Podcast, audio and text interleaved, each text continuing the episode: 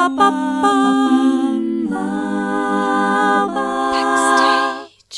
Herzlich willkommen zu Backstage. Mein Name ist Leni Bormann und heute spreche ich mit Britta Roscher aus Wiesbaden. Britta ist Querflötistin und Musiklehrerin. Sie tritt in verschiedenen kammermusikalischen Formationen auf, ist Mitbegründerin des Musiklehrernetzwerks 2.0 und Mitglied im Planungsteam der europäischen 100 Tage Übe Challenge.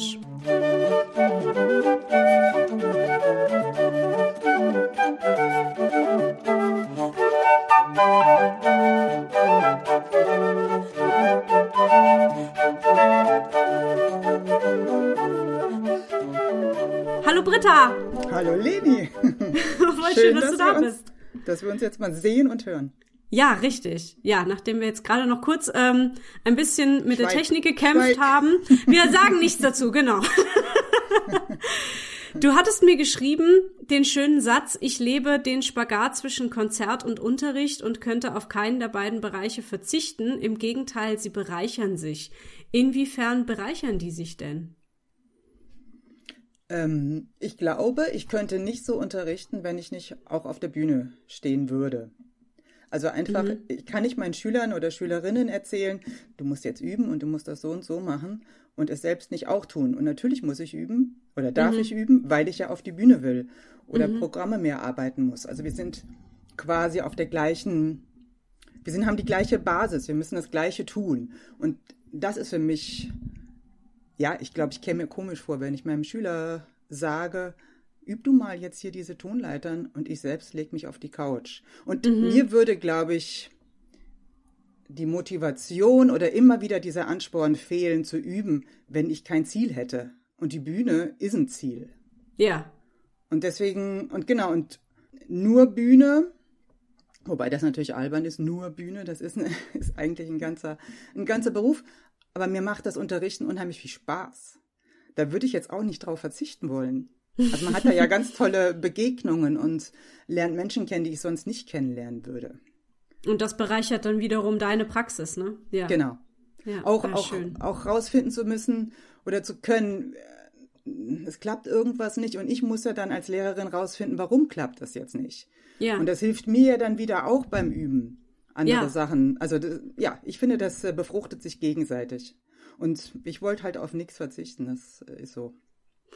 Mit wie vielen Jahren hast du angefangen, Querflöte zu spielen? Ist das schon so ein Kindheitsding bei dir?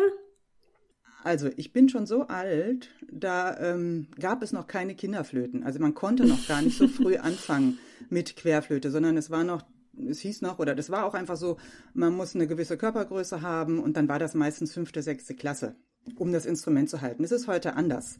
Heute gibt es Kindermodelle und deswegen kann man ganz früh anfangen. Deswegen meine Querflöte war mein drittes Instrument. Also das war eigentlich das letzte. Mhm. Also ich habe schon vorher mit äh, Blockflöte und Klavier angefangen. Und das waren auch, Klavier auch war wirklich so ein Wunsch von mir. Mhm. Die Flöte aber du bist kam ja dann, durch Zufall. Du bist ja aber dann bei der, bei der Flöte hängen geblieben sozusagen. Kannst du beschreiben, warum? Es, es lief halt einfach ganz gut. Also es ist mir nicht so besonders schwer gefallen. Es hat natürlich Vorteile, du musst kaum was schleppen, ja. Du bist ja sehr bequem ja. unterwegs. ja. Und ähm, nee, mir hat das schon auch gefallen. Ich wäre nur selbst nicht drauf gekommen, das, das jetzt auszuprobieren. Das war jetzt einfach, ich hatte die Querflöte nicht im Sinn sozusagen. Aber ich bin dann doch da ganz äh, glücklich geworden. Wer hat dich denn draufgestoßen auf die Querflöte? Das war schon meine Eltern. Die wollten, ah, okay. dass man noch mehr machen, ja. Mhm. Mhm, okay. Aber du spielst auch, glaube ich, nicht nur Querflöte, sondern verschiedene Flöten oder sind das alles Querflöten? Jetzt spricht die Laien aus mir. Ja, das merke ich. ähm, äh, nee, das sind alle. Sehr ähm, charmant. ja, ja. Ähm, ja, das sind alles Querflöten. Es gibt mhm. von den Querflöten eben auch die verschiedenen Größen, die man vielleicht äh, von der Blockflöte eher auf dem Schirm hat. Dass es die in den verschiedenen Größen gibt und sowas. Und das gibt es bei der Querflöte auch vom Piccolo. Das kennt man vielleicht noch aus dem Orchester. Aber es gibt dann eben auch die tieferen Querflöten. Und ähm, ich finde die toll, die tiefen äh, Querflöten. Und ähm, genau deswegen habe ich sie mir dann alle irgendwie zugelegt und habe bis zum Kontrabass, also bis zur Kontrabassflöte, die Instrumente, ja. Ah, okay, gut. Mhm. Ähm, ja, und hast dann Querflöte auch studiert und irgendwo hatte ich den Satz gelesen, dass du da auf sehr starkes Konkurrenzdenken und Rivalität unter den Studierenden und den Professoren äh, gestoßen bist. Magst du das genauer beschreiben oder ist das ein doofes Thema? Nö, ich glaube, das ist die Realität an der Hochschule. Ähm, also mein erstes Studium habe ich hier in Wiesbaden gemacht. Da gibt es eine Musikakademie. Das ist ein ganz kleines Institut. Und das war eigentlich total schön. Und da war auch jetzt ähm, das mit der Konkurrenz wirklich nicht so ausgeprägt. Äh, fängt auch schon damit an, dass ich als einzige Flöte in meinem Jahrgang war. Also da gab es sowieso niemanden. Aber ich habe gemerkt, die Dozenten unter sich, da gab es ja dann doch zwei, drei Querflötendozenten. Da war immer so ein, hm, die ist bei der und die ist bei dem und dann können die auf gar keinen Fall zusammen spielen. Also das habe ich so bei den anderen mitbekommen. Ich hatte da wirklich sehr großes Glück. Ähm, das in meinem Jahrgang, in meinem Semester, das war einfach äh, ganz toll. Aber dann später war ich ja nochmal an einer anderen Hochschule, da merkt man das schon. Also die Dozenten oder Professoren stehen total unter Druck. Mhm. Ähm, sie müssen natürlich auch immer die besten ähm, Studenten dann haben, Studierenden haben. Und ich dachte, was ist denn das hier? Wir wollen da Musik machen. Also ja. äh, für mich war das das Tollste auf der Welt, Musik zu studieren. Also das äh, war auch dann sehr toll, aber ich habe nicht verstanden, wieso man das nur machen kann, wenn man jemand anders schlecht macht. Also dass man nicht einfach sagen kann, spielt gut, singt gut, macht alles Mögliche schön. Äh, und das ohne Neid. Aber ja, man wird halt schon sehr trainiert auf diesen, man muss sich halt immer beweisen, um diese wenigen Stellen. Und mhm. ähm, ja, das liegt ein bisschen in diesem System. Es ist halt auch sehr elitär. Also so ein klassisches Musikstudium gibt es halt viele Bewerber, wenig Plätze. Mhm. Und man wird sehr gedrillt dann. Du hast es aber abgeschlossen, ne? Ja, also, ja. Tr trotzdem sozusagen, ja. Ja, ja, wie okay. gesagt, nö. Also ist vielleicht auch echt immer so ein Typending. Ich habe mich nur gewundert. Nee, ich habe das beides abgeschlossen, ja, also beide okay. Studien, ja. Mhm. Und wie hast du dann das Unterrichten für dich entdeckt? Hm, das fängt man ja recht früh an, wenn man Musik studiert. Also im Grunde, sobald die Aufnahmeprüfung gemacht war, fühlte, fühlte ich mich äh, autorisiert, jetzt auch zu unterrichten. Und dann fängt man an, die ersten ähm, Erfahrungen zu sammeln. So rückblickend muss ich schon sagen, mh, hm, das war wahrscheinlich nicht alles so richtig super, was ich da unterrichtet habe. Es war halt alles nach Gefühl irgendwie. Aber also ich habe sofort angefangen zu unterrichten, nur mit ein paar Schülern, so einen Nachmittag. Und dann wurde das aber immer mehr und ähm, dann irgendwann nicht mehr privat. Dann war ich auch mal an Musikschulen und dann irgendwann haben wir aber auch die Musikschulen wieder gelassen und jetzt unterrichte ich nur privat. Das, das lief eigentlich schon neben dem Studium. Und was ist für dich beim Unterrichten wichtig? Was sind deine, deine Bausteine? Also es geht natürlich darum, was möchte der Schüler, die Schülerin? Was sind die Ziele? Wo wollen wir hin? Ich möchte, dass die SchülerInnen ähm, letztendlich irgendwann selbstständig sich Musik erarbeiten können, dass sie einen breiten Horizont haben, dass sie auch verschiedene Stile kennengelernt haben, dass sie gut spielen, dass es ein schöner Klang ist. Ähm, und dann kommt es immer darauf an, was, was derjenige oder diejenige machen möchte. Mhm. Ob die einen mehr das interessiert und das andere. Da also du gehst, du gehst auf deine SchülerInnen ein, ne? Und, genau, und schaust erstmal, was die wollen. Ja, super. Ja. ja. aber wie willst du sonst unterrichten? Also ich finde, es macht ja, keinen Sinn. Ha, ja, habe ich halt auch schon anders erlebt. Also nicht in diesem Podcast, um Gottes Willen, sondern persönlich. Ne? Also ich hatte auch schon eine Klavierlehrerin, wo ich eher das Gefühl hatte, ich tue so, was sie möchte und nicht, was ich möchte. Ne? Ja, aber das, ähm, ich glaube, das, das ist eine Sackgasse. Nö. Und wenn wir zusammen eine gute Zeit haben, dann ist das einfach ein super Unterricht. Ja, ja. Du hast ja eine ich weiß jetzt nicht, ob ich es richtig ausspreche, eine Suzuki-Ausbildung gemacht. Suzuki? Mhm. Ja. Oder äh, so? Ja, genau. Also es ist nicht das Auto, es ist eine Nein. Unterrichtsmethode. genau. Erzähl mal, ja, was ist das? Also dieser Name Suzuki ist wahrscheinlich in Japan so wie bei uns Müller oder Schmidt. Also ja. der ist einfach sehr verbreitet. Es gibt Autos und es gibt Motorräder und es gibt eine Unterrichtsmethodik, die nach ihrem Begründer benannt ist. Also der Mann hieß halt Shinichi Suzuki und es war ein Geigenlehrer. Und ähm, genau, der hat wir kennen das in Deutschland auch vor allen Dingen aus den Streichern, also von den Geigern. Da ist es sehr viel verbreiteter als jetzt zum Beispiel bei der Querflöte. Das ist ganz neu. Das gibt es erst seit 2015 wurde der erste äh, Jahrgang sozusagen ausgebildet. Vorher gab es das gar nicht, die Möglichkeit in Deutschland nach Suzuki Querflöte zu lernen. Das mhm. ist also für die Flöte noch relativ jung bei uns. Und ähm, genau, diese Ausbildung habe ich gemacht und da gibt es ja mehrere Level. Ähm, und typisch dafür ist eigentlich, dass man sehr früh mit dem Unterricht beginnt. Also wirklich, bei den Geigen fangen die teilweise mit drei, vier Jahren an. Bei der Querflöte ist es dann doch äh, eher typisch mit fünf, sechs anzufangen, ist aber trotzdem noch sehr früh im mhm. Vergleich zu, zur herkömmlichen Methodik. Ähm, und es gibt so ein paar Sachen, die halt ähm, wichtig oder typisch sind. Wir haben ein bestimmtes Repertoire, was wir lernen. Wir spielen ohne Noten. Die lernen schon Noten lesen, die können auch alle irgendwann Noten lesen, aber erstmal oder überhaupt das Repertoire wird immer auswendig gespielt. Äh, die Eltern sind involviert, also das ist eigentlich der Wunsch. Was bei drei, vierjährigen auch total sinnvoll ist, die kannst du nicht alleine ja. in den Einzelunterricht schicken. Ähm, aber es ist so eine, es ist eine Philosophie, die dahinter steht. Und die geht eigentlich von drei gleichberechtigten Partnern aus. Also Lehrer, Lehrerin, Eltern, Mutter, Vater, Oma und das Kind. Alle mhm. drei haben Platz und äh, sind wichtig.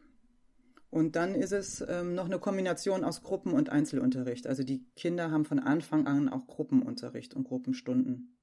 Und ähm, genau, und da gibt es, das finde ich wiederum total schön, es gibt so einen internationalen Austausch. Also es gibt ähm, Workshops regelmäßig, mehrere im Jahr, die halt nicht nur in Deutschland stattfinden, sondern auch in Holland oder in Belgien oder auch in England. Und ähm, das ist toll, wenn, wenn man es schafft, dass die Schüler da mitfahren, weil das sind totale, also es sind halt so Musikcamps und das ist total motivierend und ja, schön. auch einfach schön für uns Lehrer. Also ja. dieser Austausch unter den Lehrern ist großartig. Also das ist ganz toll. Man, wenn man irgendeine Idee hat, da sind ja welche richtig kreativ. Und ähm, dann haben sie eine Idee, eine neue Idee, wie man irgendwas erklären könnte beim Ansatz und dann wird das direkt in die Gruppe gepostet und das ist toll. Mhm. Also da profitiert man, profitiere ich total. Mm, wie bist du drauf gestoßen? Ich glaube, das war Zufall. Hätte es mich zwei Jahre vorher erwischt, hätte ich gar nicht. Also ich habe das auf Facebook gesehen. Da war, glaube ich, eine Anzeige oder irgendein so Posting. Und vielleicht hätte ich vorher gar nicht, hätte ich es überlesen. Und dann habe ich es mir durchgelesen. Also irgendwie, es hat irgendwie gerade gepasst. Und ähm, ich habe dann mich ein bisschen, habe das ein bisschen ergoogelt und sowas und hatte alle Vorurteile, die man haben kann. Also, weil wenn man googelt, dann findet man manchmal Aufnahmen oder Fotos irgendwie von 100 japanischen Kindern, kleinen Kindern im Anzug mit Krawatte, die stehen in oh. Reihe und Glied und ähm, mhm. mhm. und also hat so was latent militärisches oder so wirkt es vielleicht ja. auf uns. Und ähm, es gab aber so eine Einführungsveranstaltung und da bin ich hingegangen mit allen ähm, Vorurteilen und allen Fragen. Und äh, das Wochenende war so super. Und danach habe ich dann die Ausbildung gemacht. Also das, ähm, ja, das war ganz klasse. Es wurden cool. alle Vorurteile wurden ausgehebelt oder eben auch, dass das nicht nur das ist. Und das ist dann ein Foto von irgendeinem großen Event, wo wirklich so viele Kinder zusammen sind. Aber das ist auch dann wieder nicht die Realität. Und Asien ist nicht Europa muss man auch immer unterscheiden, was ist, was ist da wichtig oder was wird da als gut angesehen und was ist bei uns. Ich habe noch nie ein Kind bei uns im Anzug und Krawatte. ja. Klang jetzt auch nicht so, als wäre das, genau. Mm -mm. Ähm, du gibst ja aber auch Workshops und Unterricht für Erwachsene, ne? Mhm, genau. An wen richtet sich das Angebot? Ja, an erwachsene QuerflötenspielerInnen. Genau, man muss gendern, weil es gibt immer wieder mal äh, versprenkelte Männer darunter. Es gibt natürlich überwiegend Frauen, die Flöte spielen oder ah, ja. aber es gibt auch Männer und ähm, genau, also für Menschen, die Querflöte spielen und entweder haben sie das früher gemacht oder sie haben dann nach einer Kinderpause angefangen oder wieder angefangen. Also es gibt wirklich viele, die hobbymäßig Flöte spielen, Querflöte spielen.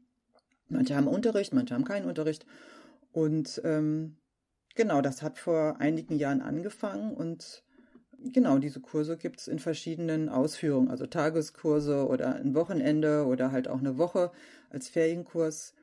Gibt es unterschiedlich und es macht totalen Spaß. Und dann geht es halt um Ensemblespiel. Also äh, die, wir machen dann Ensemblestücke. Da gibt es auch mittlerweile echt viel Literatur. Manchmal müssen wir arrangieren oder ich. Ähm, aber das ist toll. Das macht totalen Spaß liegt wahrscheinlich an der hohen Frauendichte, dass es da auch einfach total nett ist. ja, und ähm, äh, inzwischen wahrscheinlich vor allem online, ne? Oder im Moment zumindest vor allem online der Unterricht. Nö. Also, nee.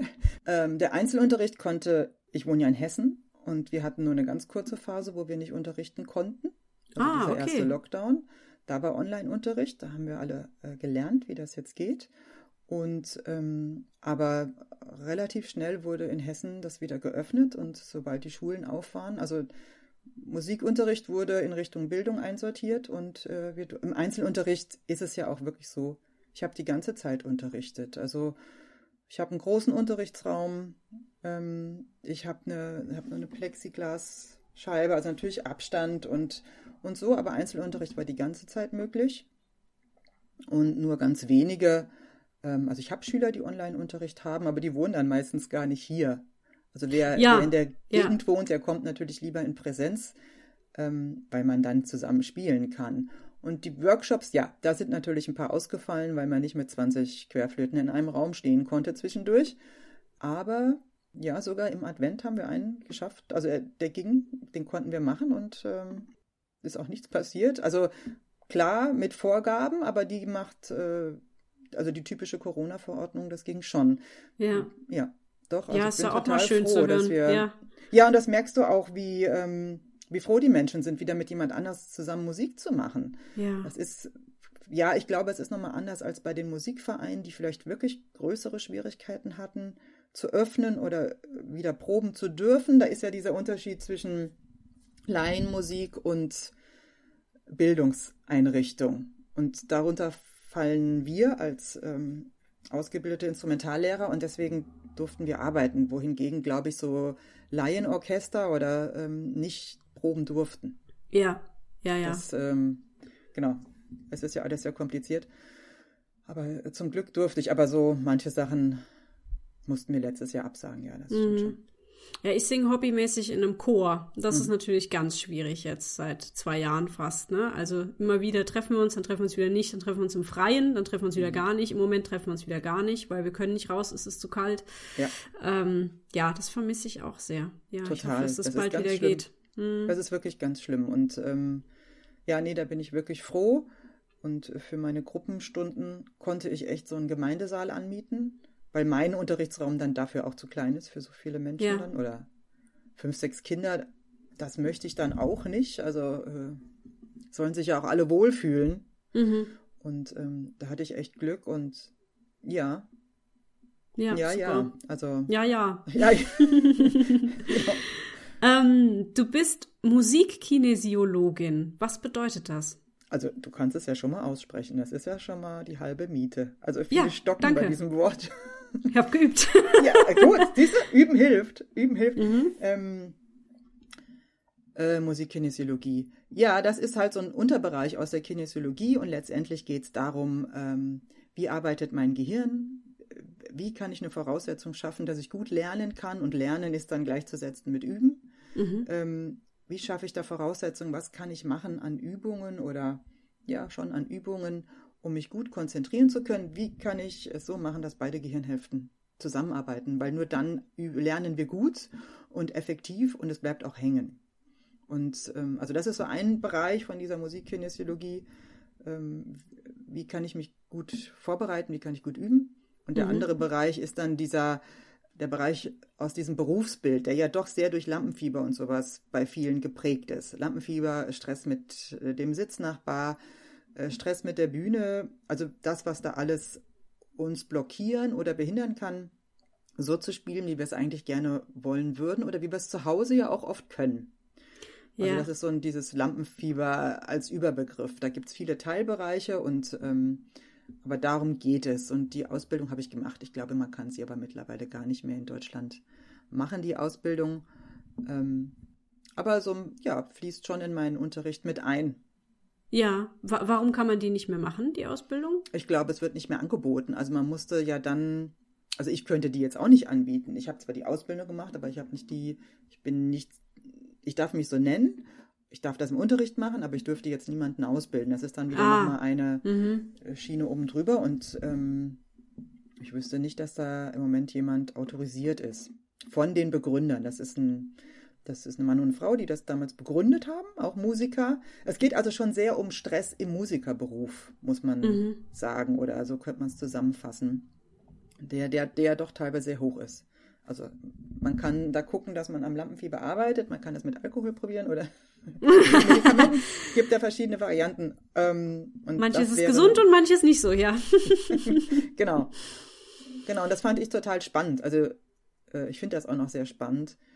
Und dann, ähm, das war auch toll, das war eine Ausbildung in Wien, da konnte ich dann immer nach Wien fahren. Das fand ich eigentlich auch oh, schön. schön. Mhm. Ja, cool. Echt eine schöne Stadt. Du hast vor 20 Jahren zusammen mit KollegInnen das äh, Musiklehrernetzwerk 2.0 in Wiesbaden gegründet. Ja. Was ist eure Aufgabe? Äh, unsere Aufgabe?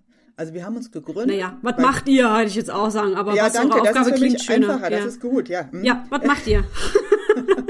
also wir sind alle freiberufliche MusiklehrerInnen in Wiesbaden. Mhm. Ähm, haben uns da also absichtlich als Freiberufler in der Stadt äh, etablieren wollen. Wir kennen uns, die meisten kennen wir uns aus dem Studium.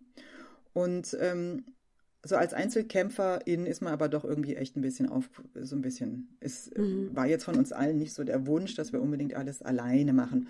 Und wir organisieren zusammen Schülerkonzerte, wir machen auch oder haben äh, immer regelmäßig Lehrerkonzerte gemacht.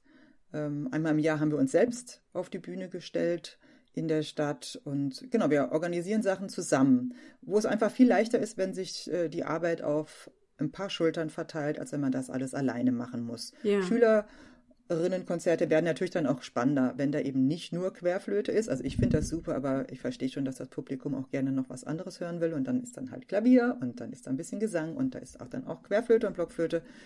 Das wird für alle unterhaltsamer.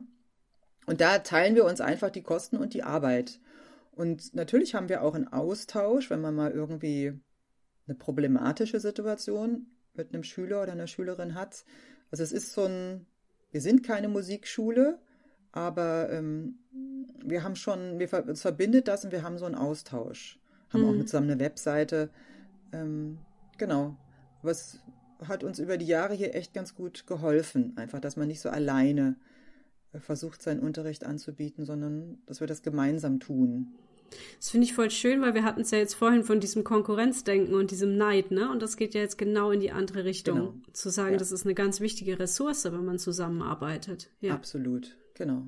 Schön. Das ist total gut. Und ich finde Netzwerken immer gut. Genau, und so haben wir das halt irgendwann nach dem Studium haben wir uns das zusammengeschlossen und machen das seitdem. Ja, das ist mhm. super. Cool. Ja, jetzt gibt's ja diese europäische 100 Tage Übe-Challenge. Und äh, ich glaube, der Vorläufer dazu war die 50 Tage Übe-Challenge, die letztes Jahr stattgefunden ja, hat, oder? Ja, ja, ja, also das ist so ein typisches Suzuki-Ding. Ich habe letztes Jahr eine 50-Tage-Challenge gemacht. Die habe ich alleine mit, ähm, mit Menschen, die mitmachen wollten, gemacht. Aber es gab auch parallel die 100-Tage-Challenge schon, aber das habe ich zu spät gesehen. Äh, und dann dachte ich, oh, 100 Tage ist aber auch echt ein Commitment. Ähm, ich mhm. fange mal mit 50 an. Und ähm, das war aber so toll und das Feedback war so gut. Es hat so einen Spaß gemacht. Es ging natürlich auch letztes Jahr gut, weil es gab halt einfach nicht viele Konzerte. Ich ja. war viel mehr zu Hause als sonst. Alle waren zu Hause, diese, ja. Genau, alle waren zu Hause, alle hatten eigentlich Zeit zum Üben und dann war das eine schöne Sache. Und ähm, dann so um Weihnachten drumherum habe ich dann die holländische Kollegin gefragt, ob denn dieses Jahr wieder was geplant ist. Das gibt es im Suzuki-Bereich öfters. Genau, und dann in relativ kurzer Zeit haben wir uns dann entschlossen, wir machen das wieder. Und diesmal eben in einem Planungsteam. Also ähm, da ist die Gerda Thorn, das ist halt eine, Holländ eine Flötenlehrerin aus Amsterdam. Ähm, der Guillaume, das ist ein Geigenlehrer, ursprünglich Spanisch, aber lebt in England und noch eine spanische Geigenlehrerin und eine englische Geigenlehrerin. Also wir sind so ein bisschen das Planungsteam und machen das jetzt gemeinsam. Am 1. Januar hat die gestartet. Sie geht bis zum 2. Mai. Wenn man das jetzt schnell durchrechnet, gibt es ein paar Ferientage. Also ähm, ah. man darf auch mitmachen, wenn man da vielleicht mal zwischendurch weg ist. Mhm. Ähm, also man hat ein bisschen Puffer Und selbst wenn man nur 70 schafft, ist das nicht geil? Ich wollte also gerade sagen, also, man kann doch auch einfach jetzt noch einsteigen. Ist absolut. Ja, ist ja wurscht. Äh, wie, wie funktioniert das? Also ihr, ihr produziert Videos und dann kann man mit euch zusammen quasi üben. Jeden Tag äh, etwas Bestimmtes zu einem bestimmten Thema, oder? Mm, wir haben es ganz offen gelassen. Also weil es ja verschiedene Instrumente sind und dann ist es ein bisschen schwer, so was ganz Einheitliches zu machen. Aber ja. also ähm, es ist so, es gibt, also wir haben so Zettel vorbereitet, ähm, einfach auch schon mal, dass man schön abhaken kann, diese und Kreuzchen machen. Es ist ein super Gefühl, wenn du deinen Haken machen kannst oh, für ja, den ja. Tag. Das ist echt gut. ähm, also da haben wir verschiedene Sachen entwickelt oder auch äh, Schülerinnen von uns haben was entwickelt, die so ähm, künstlerisch kreativ sind. So, und dann gibt es, es gibt in unregelmäßigen Abständen Videos. Der Geigenlehrer macht, also GM macht relativ viel, ich mache immer wieder was und natürlich ist es bei mir dann doch, geht es um die Querflöte. Mhm. Ähm, dann gibt es immer mal wieder, also wir haben eine Facebook-Gruppe, wo mehrere Menschen drin sind und ich habe eine Messenger-Gruppe auf Signal oder Signal. Ähm, und dann immer wieder kommen auch mal so zwischendurch so ein paar schlaue Sätze zum Thema Üben oder also so dieses Drumherum. Das sind ja nicht alles Schüler, die da von mir drin sind, sondern auch Menschen, die ich eigentlich nicht persönlich kenne, aber die davon gehört haben und mitmachen. Und ähm, ja, das ist halt dann doch äh, Pädagogin in mir drin, äh, irgendwie so immer mal so Übetipps, wie man was übt. Wie könnte ich einen Triller üben? Dann mache ich ein kleines mhm. Video, wie könnte man Triller üben? Oder sowas, wie strukturiere ich mir den Tag? Wie schaffe ich mir so einen Übeplan für die Technik? Um, so. Und sowas gibt man da rein oder Videos. Und ähm, was echt für uns auch eine Challenge ist, wir haben jetzt bisher haben wir es immer geschafft. Jedes Wochenende gibt es eine Überrunde zusammen, auch über Zoom. Ähm, also entweder Samstag oder Sonntags, das geben wir vorher bekannt. Ähm, da treffen wir uns dann wirklich alle, also die da teilnehmen wollen und dem Link folgen zum Üben. Wir beginnen dann immer mit einem kleinen Warming-up, also Gymnastik, ja, für Finger, Arme, Schulter. Mhm. Alles, was für, für jeden von uns interessant ist. Das leitet immer einer von uns an. Und ähm, dann, äh, wir sind sowieso dann alle gemutet und dann übt jeder, aber die Kameras bleiben an. Also man sieht dann, Ach, wie die anderen üben. Ja, das ist voll motivierend, oder? Total. Ja. Und dann, ähm, je nachdem, 15, 20 Minuten später gibt es dann nochmal so eine kleine Pause, ein Break. Dann gibt es wieder ein bisschen Gymnastik oder irgendwas zum Auflockern. Und dann geht es weiter mit dem Üben. Und natürlich können dann, äh, was weiß ich, wenn da sieben, achtjährige, die dürfen natürlich dann irgendwann diese Session verlassen. Ähm, und manche üben eine Stunde mit, das ist, da ist dann jeder frei. Man darf mhm. dann gehen, wann man möchte. Ähm, aber so ist das, genau, es ist so ein Treff mittlerweile geworden und ähm, ja, ich finde es super. Und ich finde es mhm. total gut. Die Flöten sind in der Überzahl im Moment. Wir sind einfach ganz yes. viele, die mit. genau, die Geigen müssen echt mal aufholen. und da hängt irgendwie so eine Spendenkampagne noch dran? Ja, genau. Ähm, letztendlich ist es so, ähm, also man kann das, es gibt eine Spendenkampagne und die geht zugunsten von dem Suzuki-Projekt Give a Child a Teacher. Also das heißt, es gibt Regionen in der Welt, wo es eben keine Musiklehrer gibt oder noch nicht genug gibt oder nicht alle Instrumente äh, angeboten werden können. Und es gibt aber Menschen, die die Ausbildung machen wollen und das wird damit finanziert. Ja. Also, da, also man, wir sammeln dann letztendlich Geld dafür, um Ausbildung für neue LehrerInnen zu finanzieren. Genau, und manche machen das, ähm, kennt man vielleicht aus der Schule, so, so ein, wie heißt so Spendenlauf. Manche können ja, was weiß ich, für jede Woche geübt gibt's, spendet irgendjemand 50 Cent oder ja, sowas. Ja. Also das kann man machen, wie man will, oder man spendet dann einfach eine. Man muss gar nicht spenden. Das ist eine Option und wer Lust drauf hat, also wir nehmen quasi jeden Cent für diese Aktion, aber ähm, es ist überhaupt keine Bedingung, um da mitzumachen. Und mhm. ja, aber es ist, ist echt schön. Ja, tolles Projekt. Klingt nach sehr viel Arbeit so, aber es. Ja, ja es geht. aber wenn also, was Freude macht, ne, dann geht es genau. immer ein bisschen leichter. Nein, das stimmt auch. Und, und es ist ja eben, man ist nicht alleine verantwortlich. Also was weiß ja. ich, wenn man weiß, man hat am Sonntag ein Konzert, dann ist immer noch ein anderer Lehrer da, der das anleiten kann und das auch anleiten wird. Dieses, mhm. das muss das, also alleine, glaube ich, hätte sich keiner getraut von uns das durchzuziehen, ziehen, einfach diese vielen Wochen, weil eben Konzerte schon stattfinden. Also es ist ja nicht alles auf Eis gelegt. Und aber so ähm, chatten wir halt im Laufe der Woche immer, wer ist da, wer macht mit. Und so bisher haben wir es geschafft. Wir ziehen das durch, das schaffen wir auch bis äh, zum Mai. Yeah, mhm. cool. Ja, du hast gerade schon Konzerte erwähnt. Ich mache jetzt einen coolen Übergang, denn du trittst ja auch auf. ich versuch's zumindest, ja. Mhm. Mit verschiedenen Ensembles mhm. und ähm, was ich jetzt persönlich besonders spannend fand, war dieses Quartett Verquer ähm, mit, mit vier Querflöten, weil ihr da so abgefahrenes Zeug macht. also ich hatte ein Video gesehen, wo ihr einen Wecker hinstellt mhm. und den Alarm auslöst und dann mhm. dieses Piepsen als Beat nehmt für ein Lied und so. Ja. Ne? Also so Krams macht ihr da. Erzähl ruhig gerne mal von dem Ensemble. Verquer gibt's auch schon. Ja, ich glaube 99 haben wir uns wow. ähm, langsam formiert. Also es mhm. muss, hat sich da noch so ein paar Jahre zurechtgeruckelt, bis wir in unserer Besetzung sind, wie wir jetzt sind. Genau, aber so lang spielen wir und versuchen, ähm, ja, unsere Mission ist, die Querflöte in die Welt zu bringen. Also eben auch zu zeigen, es gibt viel mehr ähm, Flötengrößen und es geht mehr als nur, also nur in Anführungszeichen, äh, die Klassik. Also genau. Mhm. Also wir spielen das, was wir gut finden, was uns gefällt und arrangieren das um. Es gibt nicht so wahnsinnig viel Originalliteratur für diese Besetzung. Wenn man jetzt mal aus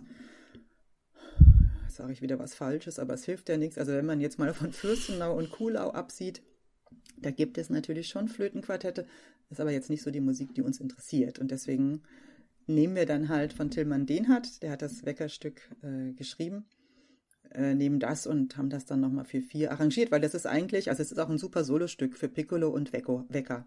Großartig. Also Piccolo und Wecker. Wer Piccolo spielt, äh, muss das unbedingt äh, machen. Ist ganz toll. Ja. Und genau, oder halt ähm, Cantaloupe Island hat der Max mal arrangiert, was man jetzt auch nicht unbedingt mit Querflöten in Verbindung bringt. Aber Michael Jackson-Song habt ihr auch, oder? Genau, Billie Jean haben wir auch gespielt. Beat It, ja. Genau. Ja, ja, genau. Ja, es klingt dann fast, als würdet ihr Beatboxen mit diesen Instrumenten. Ja, das klingt nicht nur so fast. Das, ah, das ist jetzt schade, dass der Max das nicht hört, aber das würde ihm runtergehen wie Öl. Ja, dann gib er, das weiter. weil er ist derjenige, der bei dem Stück, ähm, also wir nennen das dann Flutboxen. Es gibt diese Technik ja. seit ein paar Jahren des Beatboxens auf der Flöte. Und er hat sich da reingeschafft, er hat das geübt gibt noch nicht so viele, die das können, aber es werden natürlich mehr. Und genau, er macht das mit der Flöte. Er sieht da immer sehr komisch aus, muss ich sagen. ähm, aber es klingt Bombe und ja. Und ja. letztendlich wollen wir Spaß haben, wenn wir die Konzerte spielen und äh, das Publikum aber auch. Und scheinbar geht die Rechnung auf. Also es ist, ähm, genau, es ist eigentlich immer schön, immer lustig. Cool. Möchtest du noch von anderen Ensembles erzählen, die du gerade aktuell, ja, äh, ja. Dich hier nicht zurückhalten. ähm, ein anderes wichtiges Quartett auch wieder ist das Quartetto Mosaico, was es noch nicht so lange gibt. Ähm, aber gerade heute hatten wir geprobt, deswegen ist es so präsent. Und ähm, wir werden auch im März eine CD aufnehmen. Und da ist die Besetzung aber Ebers, Schlagzeug, Gitarre und Querflöte. Mhm. Ähm, und das ist dann Richtung Brasilien, Argentinien, also solche mhm. südamerikanische Musik. Und ähm, also ist ganz anders, überhaupt nicht klassisch, aber macht totalen Spaß. Und ähm, ja, das ja. macht auch große Freude. Und was da ganz angenehm ist, wir wohnen wirklich alle im Frankfurter Raum, weil Verquer wurden total verstreut in der Republik. Ah. Das heißt, bevor Verquer einen Ton spielt, sind wir mindestens 250 Kilometer gefahren, irgendeiner von uns. Mhm, mh. Das andere geht viel leichter. Da kann man mal äh, drei Stunden vormittags proben und ist doch mittags wieder zu Hause. Mhm. Aber es macht großen Spaß. Überhaupt Kammermusik macht totalen Spaß. Ich finde das toll. Schön. Kennst du Silvia Sauer? Ja. Ach cool. das, ich habe irgendwo ihren Namen mal, ich glaube auch irgendwie auf Facebook, habe ich ihn in deinem Zusammenhang entdeckt. Ähm, die Silvia und ich sind zwar noch nicht zusammen aufgetreten, aber wir sind schon häufig auf denselben Veranstaltungen aufgetreten. Mhm. Und jetzt zum Beispiel im Sommer veranstaltet mein Theater, also nicht mein Theater, aber das, wo ich arbeite, ähm, auch wieder ein, ein, Sommerfestival und da wird sie auch wieder auftreten. Also ich sehe sie auch immer regelmäßig und ähm, sie hatte mir mal einen Loopstation Workshop gegeben mhm. und äh, hat dann dafür gesorgt, dass ich damit inzwischen auch selber einiges machen kann. Deswegen wollte ich ja. wissen, ob du sie auch kennst. Das ist cool. Wir haben, äh, wir haben jetzt ein, zwei Jahre zusammen auch in einem Projekt zusammen äh, gespielt oder gearbeitet. Cool. Genau, in so einem Theaterprojekt, wo ich natürlich geflötet habe und sie hat eben Loopstation und gesungen und aber auch Schauspiel gemacht oder ja, muss man schon sagen, das fällt unter Schauspiel. Genau. Ja, es ist immer schwierig, gell, sie einzusortieren, was sie so macht. Dieses genau. Stimmenjonglage, wie sie es, genau, ich, oft Akrobatik nennt. mit ja. der Stimme und das ist aber ganz toll. Also ist total super. Mhm, ja. Das macht sie echt gut. Falls sie das hier hört, einen lieben Gruß. du hast noch geschrieben, dass du eine Kindergeschichte geschrieben hast. Pusten, Stimmt. Pusten, Blubbern, Klappern. Und dass du hoffst, dass dieses Buch äh, zwar im, im April, Mai 2022 erscheinen wird. Warum denn hoffentlich? Naja, ich kann ja nicht in die Zukunft schauen. Aber ja, es gibt diese Geschichte. Also mit dem Flötenquartett Verquer gibt es auch ein Kinderprogramm. Mhm. Also ein Kindermitmachkonzert. Das hat auch diesen Titel. Und das habe ich als Basis genommen, um daraus aber eine eigenständige Geschichte zu machen. Aber das ist so ein bisschen, ich bin ja keine Schriftstellerin, da brauche ich mir nichts vorzumachen. Aber das war so ein bisschen äh, die, der Ideengeber. Und mittlerweile gibt es äh, diese fertige Geschichte, vier Tiere. Natürlich alles, alle haben alle eine Flöte dabei. Und die machen einen kleinen Ausflug und spielen auch abends ein Konzert. Und mh, mm, das ist, im Prinzip ist der Text ist fertig. Und jetzt ähm, ist der Illustrator dran und es gibt auch schon ah, ein paar. Schön. Ja, also ich lasse das bebildern und ich habe schon so ein paar Entwürfe oder auch schon Bilder von ihm gesehen, die sind großartig. Also ich freue mich total jedes Mal, wenn was kommt. Und deswegen hoffentlich, also es hängt jetzt an ihm. Also er muss jetzt die Bilder liefern. Mhm. Und ähm, aber klar, das schüttelt man halt auch nicht so aus dem Ärmel. Außerdem haben wir ja jetzt erst wirklich angefangen. Und dann muss das natürlich noch gelayoutet werden und sowas und gedruckt werden. Aber ja, das wird kommen. Also das ist, ähm, genau, das ist geplant. Und ja, die Bilder sind echt total süß. Ich finde es total klasse. Ja, das klingt total süß. Ich finde auch schon den Titel total gut. Ja. Ja, super. Also äh, genau, was ich noch nicht erwähnt habe, es gibt natürlich Shownotes zu dieser Podcast-Folge und da werde ich mal so gut wie alles, was wir jetzt so besprochen haben, versuchen okay. zu verlinken. Du hast mir ja, glaube ich, auch schon einige Links mal geschickt. Also du hast auch eine Webseite und mhm. es gibt zu dem zu der Challenge natürlich einiges und äh, was haben wir noch? Instagram, Facebook bist du ja auch vertreten und so. Also da kann man dann gerne mal vorbeischauen, wenn man jetzt neugierig geworden ist auf dich. Genau, genau. sehr gern. Vor allen Dingen zu den Konzerten kommen. Ja, ja, Leute, geht in, geht in Konzerte, geht genau. ins Theater, geht ins Museum. Ja. Ja, passt auf euch auf, aber trotzdem, ja, das ist echt wichtig, genau. Habe ich jetzt noch irgendwas ganz äh, Essentielles vergessen, über was wir nicht gesprochen haben? Das sind so Fragen. Nee, ich glaube schon. Ich glaube, das ist mein Leben. das ist klar. Du hast jetzt gerade so ein bisschen leidend geguckt. Das ist alles. Ja, aber ist doch super. Mehr gibt's nicht. Mehr gibt's nicht, ja. Okay, ja. Ja, dann würde ich mal meine letzte Frage stellen. Und die okay. ist, was, was wünschst du dir? Ähm, du meinst so außer Weltfrieden, Corona hört sofort auf. Ähm, ja, das. Klimawandel stoppt. Genau. Ja. Also außerdem? Außerdem noch mehr, ja. Ähm, hm, ich glaube, ich wünsche mir, hm, dass die Menschen nicht vergessen, dass sie lebenslang lernen. Also das, das, also dieser Satz, oh, habe ich als Kind nicht gemacht, kann ich nicht mehr jetzt machen. Ich würde ja gern, aber das ist totaler Käse. Also dieses, was Hänschen nicht lernt, das ist Quatsch. Wir lernen, bis wir quasi tot umfallen und das finde ich großartig. Und da würde ich mir manchmal wünschen, wünschen, dass ähm, Menschen mutiger sind und sich darauf einlassen. Also ähm, manchmal höre ich so einen Satz oder habe ich schon gehört, ach, ich hätte ja auch total gern gesungen. Aber der eine Lehrer in der Schule hat halt gesagt, ich kann nicht singen. Da kriege ich eine Krise. Ja, ja, also wenn ich mir das vorstelle, mhm. da wäre jemand mhm. gewesen, der hätte halt einfach gern hobbymäßig gesungen. Und er tut es nicht wegen so einer Pappnase. Mhm. Ähm, das finde ich sehr schade, weil das ist Quatsch. Also es ist einfach Quatsch. Wir können alle kreativ sein, künstlerisch aktiv sein. Ähm, ja. Und das das finde ich schade, dass das manche nicht probieren. Mhm. Also das, ähm, das würde ich mir wünschen, dass äh, da die Menschen mutiger sind und es probieren. Im Sport sind wir da entspannter. Also ich weiß zum Beispiel auch, ich werde bei Olympia nicht mehr starten. Das wird in diesem Leben nichts mehr werden. Also hätte es auch nie, aber jetzt auch nie mehr. Mhm. Und trotzdem mache ich aber Sport. Also das hält mich nicht davon ab. Und ich habe manchmal den Eindruck, bei der Kunst, beim, vielleicht beim Malen und bei Musik ist es so, jetzt habe ich halt nicht als Kind gestartet. Das mhm. kann ich jetzt nicht mehr anfangen. Das ist, ist jetzt zu spät. Quatsch. Ja, ja, genau. Das ist, ja. Und das ist totaler Quatsch. Ja. Ähm, natürlich wird man nicht mehr Picasso wahrscheinlich. Also bei der Musik kann ich das sagen, man wird wahrscheinlich nicht mehr in der Carnegie Hall engagiert werden. Werde ich aber auch nicht. Ist halt aber auch die Frage, ob man das will oder genau, ob man es nicht eh wichtig? um der Kunst willen halt macht. Genau, ne? ist das so. nicht total unwichtig, aber ja. ist es nicht schön, es äh, auf so ein Niveau oder so zu schaffen und das mit anderen zusammen was zu singen im Chor oder eben Musik zu machen? Also ja. wie bereichernd kann das sein? Und ähm, genau, ich glaube, so dieses äh, lebenslange Lernen finde ich super. Also Langeweile kann dann nie aufkommen. Das ist voll schön, weil das erinnert mich an meinen Opa. Der hat es nämlich auch immer gesagt. Der ist äh, 92 geworden und hat auch bis kurz vor Schluss immer gesagt, er findet es total toll, dass er jeden Tag noch was lernt.